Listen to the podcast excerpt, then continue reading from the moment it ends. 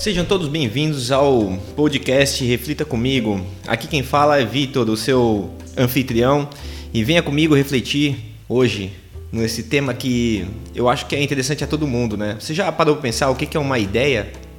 Pois é, é interessante que a gente a, utiliza a todo momento e não para sempre para pensar no que trata-se efetivamente do que é uma ideia.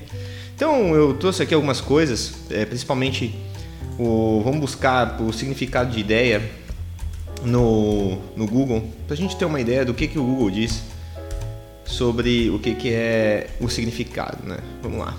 Então, aqui pelo Google é a representação mental de algo concreto, abstrato ou quimérico um segundo significado seria conhecimento, informação e noção. Mas vamos parar no primeiro significado, que é o que eu acho que tem mais relação com o que eu quero falar hoje, né? Representação mental de algo concreto, abstrato ou quimérico, né? Vamos ver o que é quimérico. Eu também não sei o que é quimérico. Então vamos lá. Hum, legal. Que é fruto da imaginação, de fantasia. Fanta... Fantasioso. Legal. Então, é Segundo o Google, ideia é uma representação mental de algo concreto. É, vamos a um exemplo do que é algo concreto. É, uma faca. A faca é uma representação, a ideia da faca é uma representação mental de algo concreto, correto? Porque a faca é, ela é algo é, materialmente observável, né? Vamos dar outro exemplo. Hum, é, Bem, são, são as coisas mais fáceis, né? Por exemplo, uma montanha, né? A ideia da, de montanha, ela é concreta porque ela é a representação de algo concreto, porque é uma montanha você consegue enxergá-la, né? Inclusive subir nela, andar nela, tocar nela, enfim. É, abstrato, essa é a parte que eu também acho muito interessante, que é, são as ideias que fazem parte da nossa realidade, mas no final elas não são é, tocáveis, né? Elas ficam no mundo das ideias mesmo, elas ficam dentro do mundo das ideias no abstrato, que é o caso da, é, por exemplo, da ideia de justiça, da ideia de igual, da ideia de é, amor, da ideia de bom, ruim, bem, mal, todas essas, essas é, ideias que andam no campo da do abstrato mesmo, do, do da metafísico, né? Que a gente não consegue enxergar objetivamente no mundo real. E ou quimérico, né? Que quimérico então é de origem fantasiosa, ou seja, são ideias que simplesmente simplesmente brotam da nossa da nossa fantasia, né? Da nossa é, da nossa imaginação, como a própria quimera, né? A quimera ela não existe, é um bom exemplo. Até deve ser por isso que ela é a é o nome que foi adotado no vocabulário. Ela não existe, mas ela mas se tem uma ideia dela, né? Da quimera, dragão de sete cabeças, essas coisas. Até o próprio dragão, né? É uma ideia quimérica. Então, é, o significado de ideia, essa representação mental. E é isso que eu queria conversar com vocês hoje porque a representação mental ela tem uma utilidade muito grande para nossas operações do dia a dia, porque sem essa capacidade de representar mentalmente as coisas, a gente não teria a capacidade de é, produzir infinitas coisas que o ser humano produz. Até na verdade, é o nosso principal diferencial em relação a qualquer outro animal que a gente conheça. É a nossa capacidade de representar as coisas na mente, a ponto de a gente conseguir planejar, da gente conseguir manipular, da gente conseguir é, criar as coisas no dia a dia, no nosso dia a dia, né? Então pense que a gente consegue trazer ideias abstratas como matemática e, matemática é puramente abstrato, né? A gente não consegue é, enxergá-la é, como que eu vou explicar? A gente não consegue enxergar a matemática, né? Assim, as operações de matemática, de aritmética, essas coisas não são do mundo real, né? São do abstrato. E aí a gente pega e utiliza essas ideias abstratas para nos ajudar a interagir com o mundo real. e a gente consegue desde criar é, utensílios super úteis como computadores, carros, pontes, é, bicicleta, é, machado, martelo, enfim, desses utensílios até até a resolução de problemas mentais, efetivamente, né? Saber reconhecer o que tem dentro da nossa mente e isso tá já entra no mundo mais da, da, da, da espiritualidade e da psicologia, né? Então que fazem a gente também entender o que tem dentro, né, da nossa cabeça. Isso também faz parte da utilidade das ideias. Então veja como as ideias são úteis para a gente, né? E como, e como toda a criação de uma ideia é como se a gente criasse uma nova ferramenta, só que ela é no mundo abstrato que vai ajudar a gente a manipular o mundo real. É muito interessante quando eu tive essa percepção, porque eu comecei a é, enxergar a importância da lapidação das ideias. E onde eu quero chegar com isso?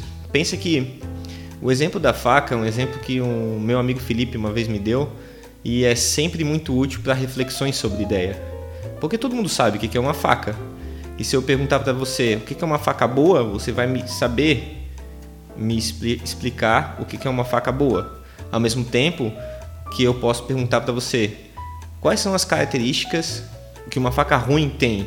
Você também saberia me explicar o que que uma faca ruim não funciona, como ela não cortar, por exemplo, não servir para o propósito que é o propósito da faca, que é de cortar, né, as coisas. Então, voltando no, na ideia da faca, pense que como uma faca, ela deve estar bem afiada, como uma faca, ela deve ter um formato adequado, um peso adequado. Pense que uma faca, ela tem uma utilidade e para que ela execute a sua utilidade, ela tem que estar perfeitamente lapidada, né? Assim, vai exigir menos esforço da sua parte para conseguir executar o que você quer executar. Então isso é a mesma coisa, o mesmo paralelo eu faço para qualquer ideia, seja ela abstrata ou inclusive real. Então, quando você pensa numa ideia abstrata, vamos pensar assim na ideia de é, uma, de, uma ideia de preconceito. Vamos lá, o que que você já parou para pensar é, qual é o significado da palavra preconceito e você já parou para lapidar essa ideia em você? O que que se caracteriza preconceito? Quais são as aplicabilidades de preconceito? Isso tudo na verdade a gente vai fazer aqui no nosso reflita comigo. Mas a ideia aqui é destacar a importância de você lapidar as ideias que você já visitou. Então alguém contou para você uma ideia e você já tem, você já utiliza essa ideia. É, às vezes vale a pena você revisitar o significado dela no dicionário. Às vezes vale a pena você é, repensar sobre ela, sobre a definição dela. Para quê? Para que você saiba a utilizar com mais precisão. Porque assim como uma caixa de ferramenta, eu tenho um cunhado que ele é engenheiro e ele adora ferramentas específicas porque cada ferramenta tem uma utilidade, uma prática precisa. Então, mais ou menos como uma caixa de ferramenta tem todas as ferramentas dentro, é a sua cabeça com relação às ideias. A sua cabeça é a caixa de ferramentas e as ideias são as ferramentas que tem dentro dela que assim fazem com que você saiba interagir melhor com o mundo e resolver os seus problemas de uma melhor forma. Então, quanto mais lapidada for a sua ideia, mais precisa é a sua ferramenta e mais eficiente ela vai ser na sua aplicação. Não sei se deu para entender. Se você tem uma chave Phillips e ela está precisamente bem cuidada, imagine que a chave Phillips seja uma ideia que você tenha, na hora que você for precisar apertar ou afrouxar o parafuso, que é a função da chave Phillips no mundo das ferramentas, você vai conseguir fazer isso de uma forma mais precisa. Mas, claro, fazendo um paralelo para o mundo das ideias.